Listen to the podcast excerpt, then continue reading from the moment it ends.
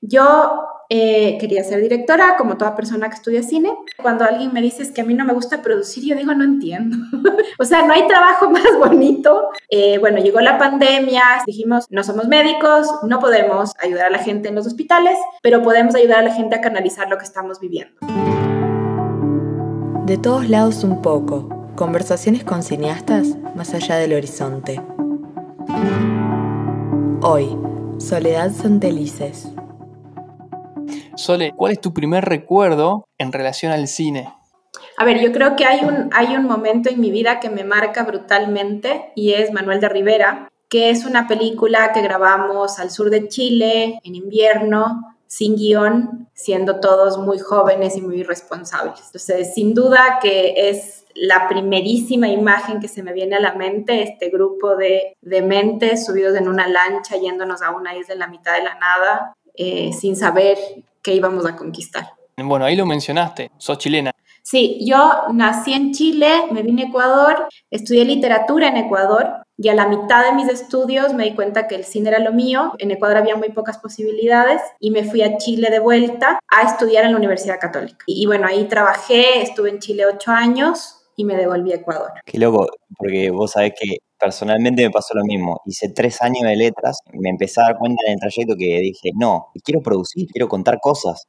Entonces tenía muchos amigos y amigas que estaban estudiando cine y digo, uy, qué bueno lo que están haciendo, quiero ser ellos. Es una puerta de entrada, ¿no? Las letras, y es una muy bonita puerta de entrada, siento yo, porque, porque igual percibes el cine desde la dramaturgia y eso es súper valioso también. Sole, ¿identificás el momento en el que dijiste, esto es lo que quiero hacer? Eh, es chistoso porque yo entré a estudiar comunicación en la católica acá, porque mi tío hacía videos y yo admiraba mucho a mi tío.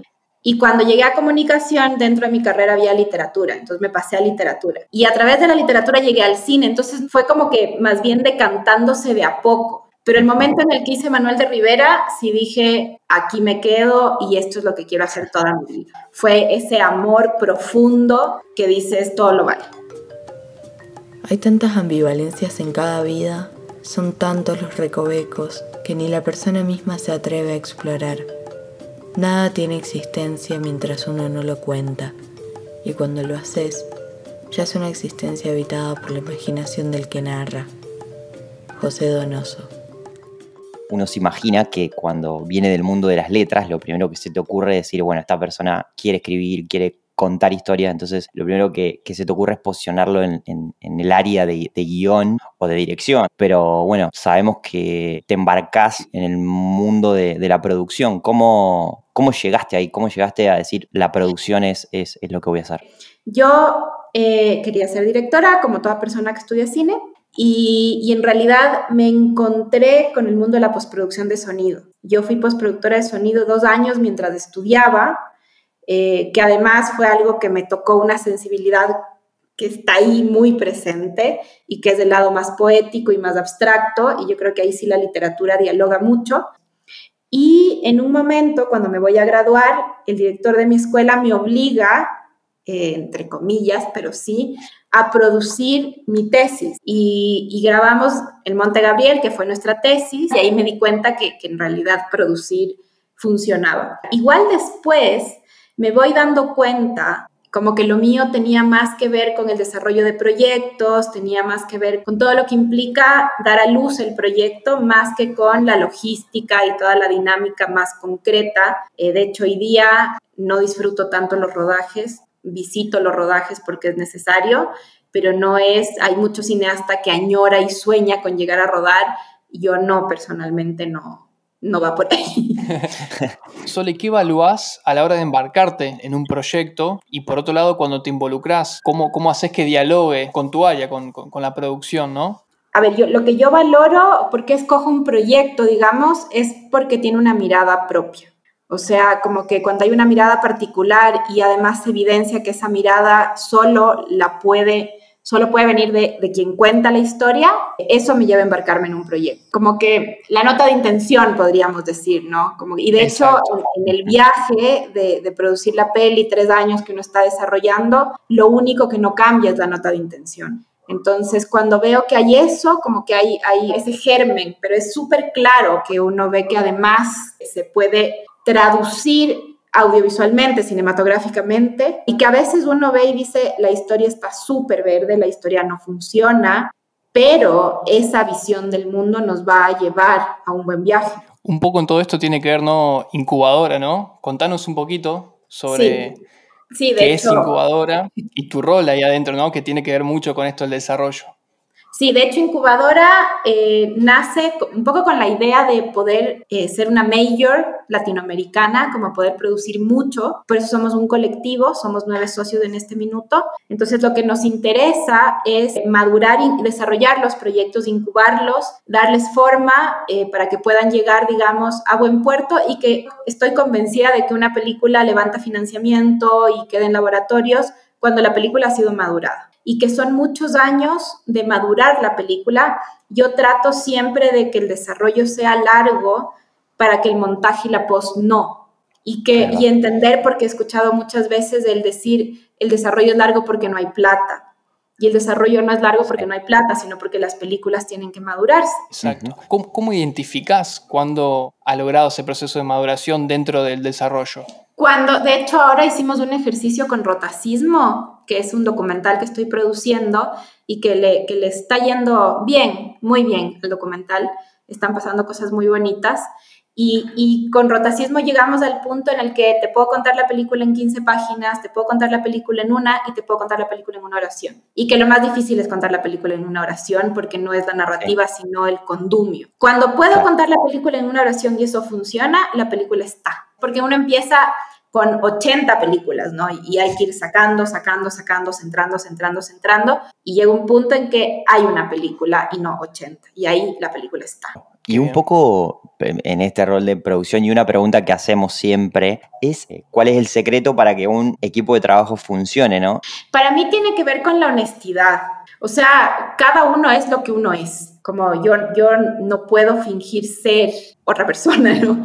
Y cada uno va aportando lo que uno es y hay que ser muy respetuosos con lo que el otro es, porque además trabajamos con la sensibilidad.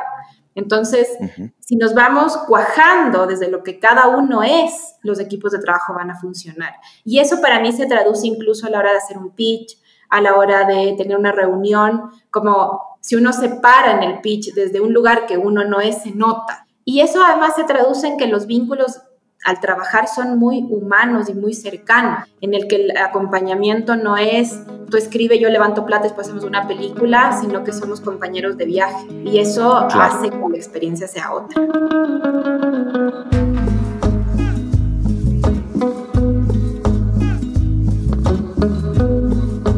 Eh, también estás empezando a inspeccionar el área de dirección. ¿Cómo, cómo dialoga eh, la Sole productora con la Sole directora? De hecho, yo estoy en un dilema ahora porque según mi cabeza está bueno que haya una persona que dirija y una persona que produzca, pero con, con mi peli no lo estoy pudiendo hacer. Entonces, me es más fácil ser productora y después ser directora y dialogar conmigo misma que, eh, que alguien más entre, por lo menos por ahora. Yo llevo seis años en ese proceso de maduración y yo creo que, que he sido muy responsable y muy, como mucho más responsable con mi película que con cualquier otra, por lo mismo, porque es lo que más hago, que es ayudar a madurar otros proyectos. Entonces, ni siquiera me atreví a escribir un tratamiento sin pasar por cinco años de madurar su concepto. Sabemos que, que, tenés esta identidad claramente chilena, pero que estás desarrollando proyectos en Ecuador. ¿Encontrás similitudes, diferencias entre un cine chileno y el cine ecuatoriano? Muchas.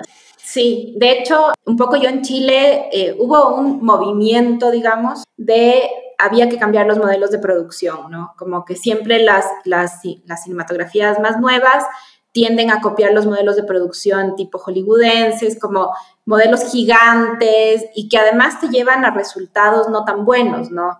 Como que todo lo que se ve, todo lo que se cuenta se ve, súper poco recursivos y tal. Y de repente en Chile, eh, pues yo entro a dirigir L90 Cine Digital. Fue justo en el momento del tránsito del 35 al, digital.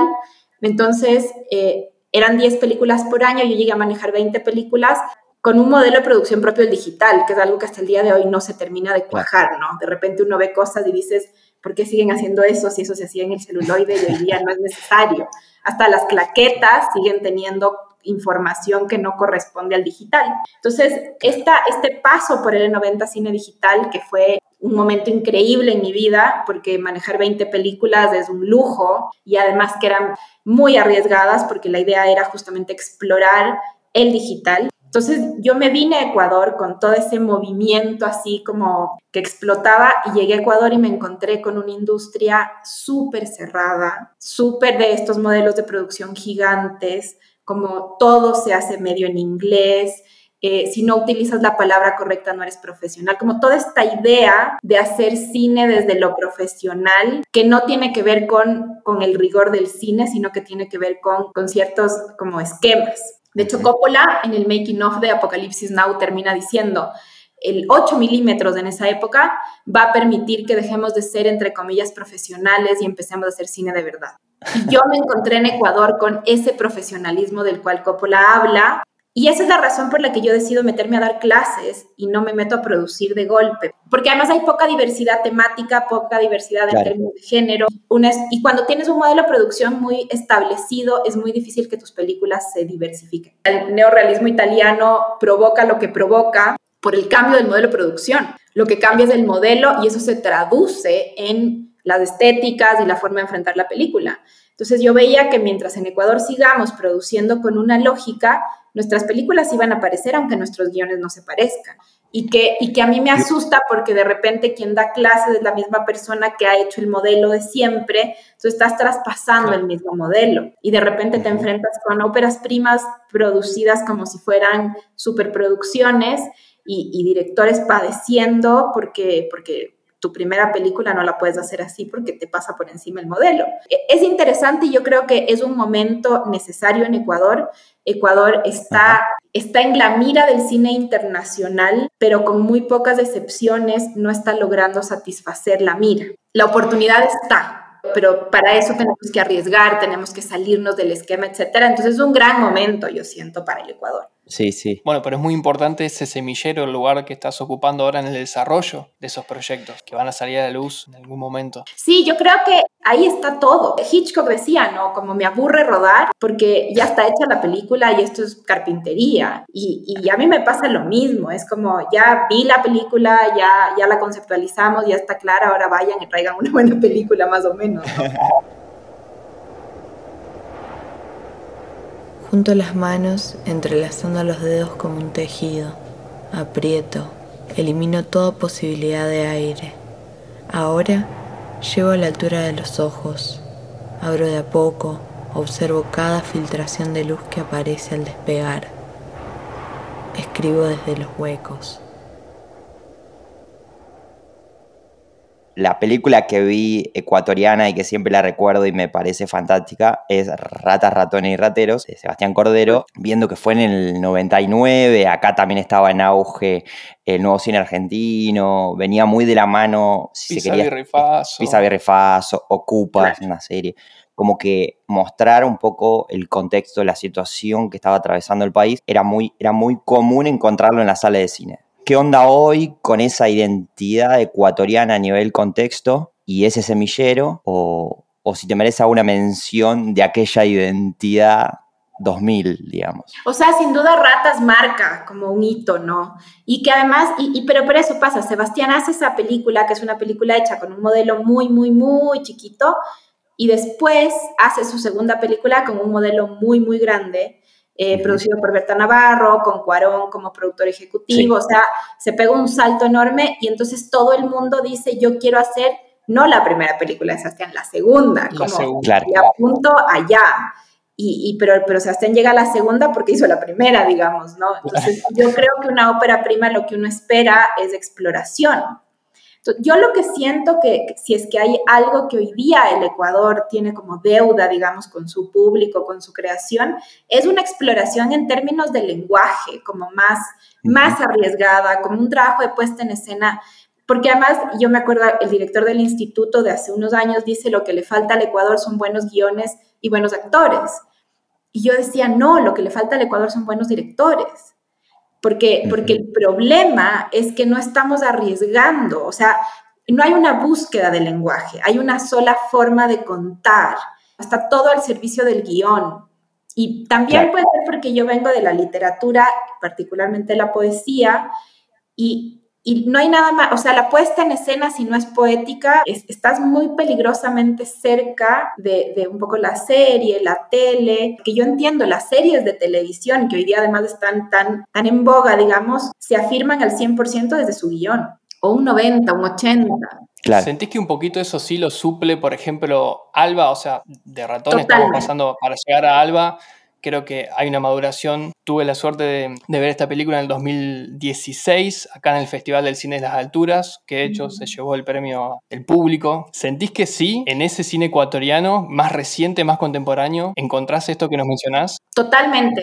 Alba y Ana Cristina. Yo creo que Ana Cristina es, porque La piel pulpo, que es su segunda película, que ahora está en Cine en Construcción de San Sebastián, es Alba por mil en términos de exploración y de riesgo. ¿Y en el formato, en, el formato el que se llevó a cabo fue más o menos el mismo mecanismo? ¿O fue esto también como, como ratas y ratones que de repente la segunda película es un salto en, términos de, estructura? La piel pulpo de hecho se hace un poquitito menos mainstream que Alba. Y una de las cosas que, le pasaban a Cristina era eso. Ella, ella decía, yo no quisiera rodar una película con tanta gente, pero no sé otra forma de rodar y, la pasó mal porque el modelo de producción le pasó por encima. Ahora, Ana Cristina tiene un talento tan grande que el modelo de producción le pasó por encima en otros niveles y no en la película. No, no permitió que llegue a la película. Exacto. De hecho, hay, hay una escena maravillosa de la película de, de unos pájaros que se alinean con, con, la protagonista. Y eso, por ejemplo, por poner un ejemplo, ¿no? Porque el modelo mainstream dice hay que contratar un entrenador de pájaros y toda la cosa. Y aquí era el asistente de producción que cachó cómo se comportaban los pájaros y logró esta escena que es, es una, una, pieza poética en sí misma. Impresionante, yo nunca había visto algo así. Entonces uno creería que o es de efecto especial o en verdad hay un gran entrenador y de repente te das cuenta que no, que, que, que hay otras formas más creativas de llegar a lo mismo eh, sin sacrificar la psiquis de, de, del equipo, ¿no? La rara vez que uno recuerda sus raíces es para llorarlas, pintoresca y pasivamente. Malditas raíces, no te engañes, no son más que tentáculos de ese cliché desvanecido que los cursis llaman pérdida de la identidad. José Donoso. Eh, bueno, llegó la pandemia, estábamos todos encerrados y nosotros como incubadora dijimos, no somos médicos, no podemos ayudar a la gente en los hospitales, pero podemos ayudar a la gente a canalizar lo que estamos viviendo. Algo hay que hacer. Y creamos esta serie que se llama Tú no estás aquí, que es una serie para Instagram. De hecho, estuvo Antonella Costa, que es actriz de Argentina, me imagino que la conocen. Y lo que hicimos fue grabar una llamada de Zoom. En ese minuto nadie tenía plata, la serie nunca tuvo plata, pero todos teníamos tiempo, teníamos angustia porque nos sobraba el tiempo. Entonces los actores nos pedían estar en la serie. Y fue una muy linda experiencia de decir, se pueden hacer cosas muy distintas y, fue muy bonito porque la interacción, nosotros salimos del aire en abril. De hecho, en Argentina todavía no estaban confinados y en la serie Antonella dice eso, es como, creo que ya nos va a tocar. Y para la gente fue muy valioso porque estaban canalizando lo que estaban viviendo. Pero un poco la idea es, tenemos que narrar y tenemos que encontrar a nuestros públicos. Y nuestros públicos están dispersos en todas las redes. Entonces hay que ir a conquistar a los públicos de Fundamentalistas del cine clásico siempre va a haber. Totalmente. Yo no creo que el uno anule al otro. Yo creo que lo interesante de eso es que ahora si uno va a la sala, la película tiene que valer la pena la sala, ¿no? O sea, si quiero estar en mi casa viendo algo casual, veo Netflix, pero si quiero ver una película, me voy a la sala. Entonces, de alguna manera, las películas empiezan a tener más exigencia también. Claro, el espectador de sala de cine se puso un poquito más exigente. Totalmente, porque o si no, me quedo en mi casa.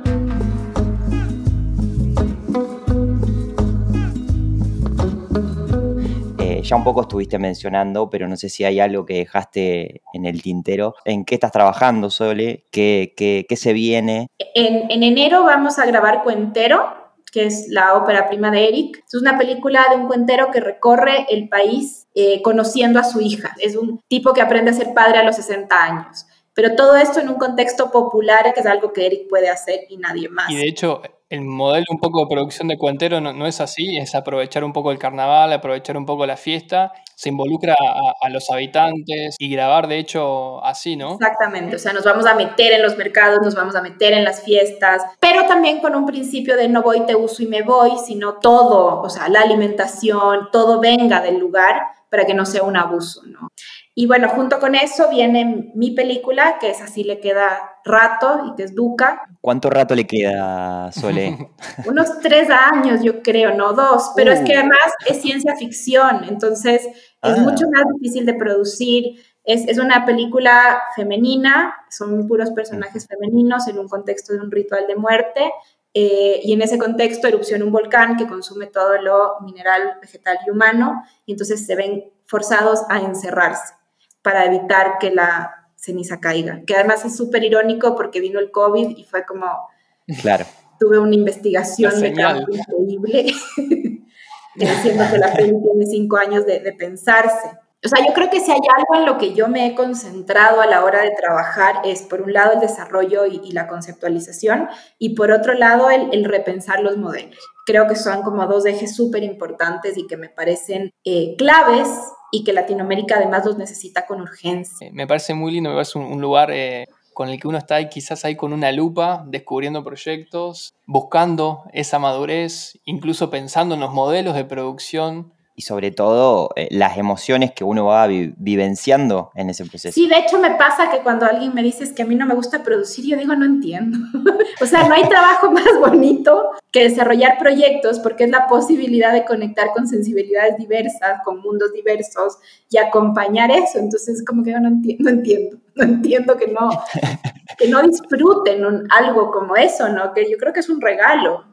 Qué hermoso. Es, enorme conocer nuevas miradas de, países vecinos. Igualmente, yo creo que estas redes son las por las que hacemos cine también, ¿no? Conocer otras realidades nos suma muchísimo, así que muchísimas gracias por la invitación.